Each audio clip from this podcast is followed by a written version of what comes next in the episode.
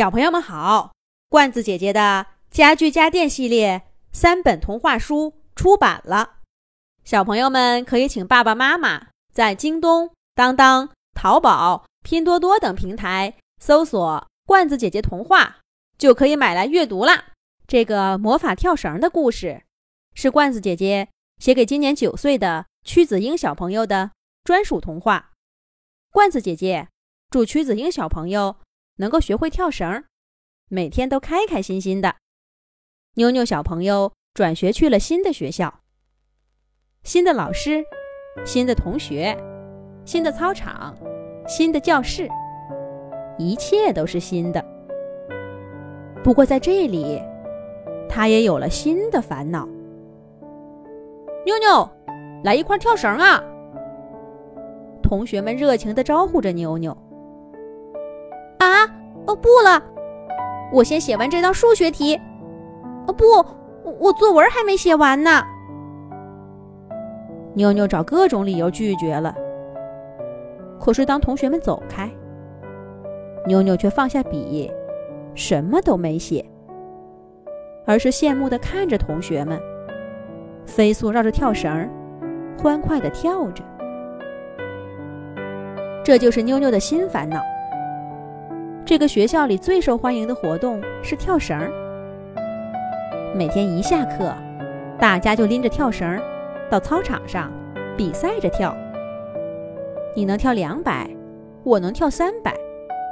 你会两个单脚跳，我会双饶。你们玩小绳，我们跳大绳。跳绳的花样层出不穷，同学们玩得不亦乐乎。而妞妞却完全融不进去。大家跳得越开心，妞妞就越感到孤单，因为她根本就不会跳绳。妞妞不是没想过办法。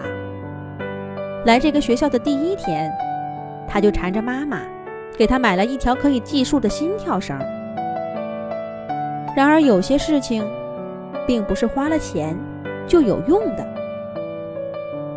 在同学们手中能舞出花的跳绳，到了妞妞这儿，却一点都不听话。第一次，她的脚被缠住了；第二次，跳绳太滑，从妞妞手里飞了出去；第三次，总算跳了一个，可脚和绳子的频率却总是不一样，只连了三五个，就再也跳不下去了。妞妞心里着急，刚一加速，那根跳绳却在她脚下一滑，害得她扑通一声摔了个大跟头，疼得妞妞半天才爬起来。这跳绳怎么就这么难呢？妞妞把跳绳往地上一摔，哭着跑回了家，连绳子也不要了。接下来几天。妞妞再也没有碰一下跳绳。可是，当他看到同学们一下课就兴高采烈地拎着跳绳飞出教室，听着操场上传来欢声笑语，却还是忍不住羡慕。学校就要举行跳绳比赛了，大家决定在班级里先比一回，选出跳得最好的。于是。大家连放学也不着急回家了，而是留在操场上比赛跳绳。只有妞妞不一样，她比平常更着急地收拾好书包，逃跑似的离开教室，跑出操场。可是，听不到跳绳的声音，心情就会更好吗？妞妞觉得，她的心里。好像也有一个跳绳似的，擦擦擦，扫在他的心尖儿上。唰啦啦，一阵风吹过，妞妞手上一滑，她低头一看，一根小巧精致的跳绳被风吹了过来，正好贴在她手里。风还在吹着，小跳绳在她手上一摇一摆的，好像在说。你好啊，小朋友，要不要跟我一起运动呢？小跳绳的身体是紫色的，两头拴着亮黄色的把手，一个把手上还有大屏幕的计数器，看起来很精神。可是妞妞还是松开了跳绳，去找会跳的小朋友吧，别找我了。妞妞心里想到。可是那根小跳绳却顺着风往他手上一粘，好像不想离开他似的。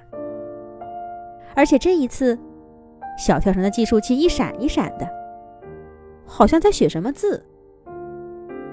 妞妞好奇的看了看，那计数器上并没有数字，而是歪歪扭扭的写着一行字：“我是魔法跳绳，谁拥有了我？”就会成为跳绳高手。魔法跳绳，跳绳高手，这些字眼儿，妞妞完全没法抗拒。她捏住跳绳的两端，往身后一甩，绷直手臂，往前一拎，然后一边跳一边展开手臂，轻轻绕绳儿。咦，跳过去了，而且手脚同步，果然是魔法跳绳。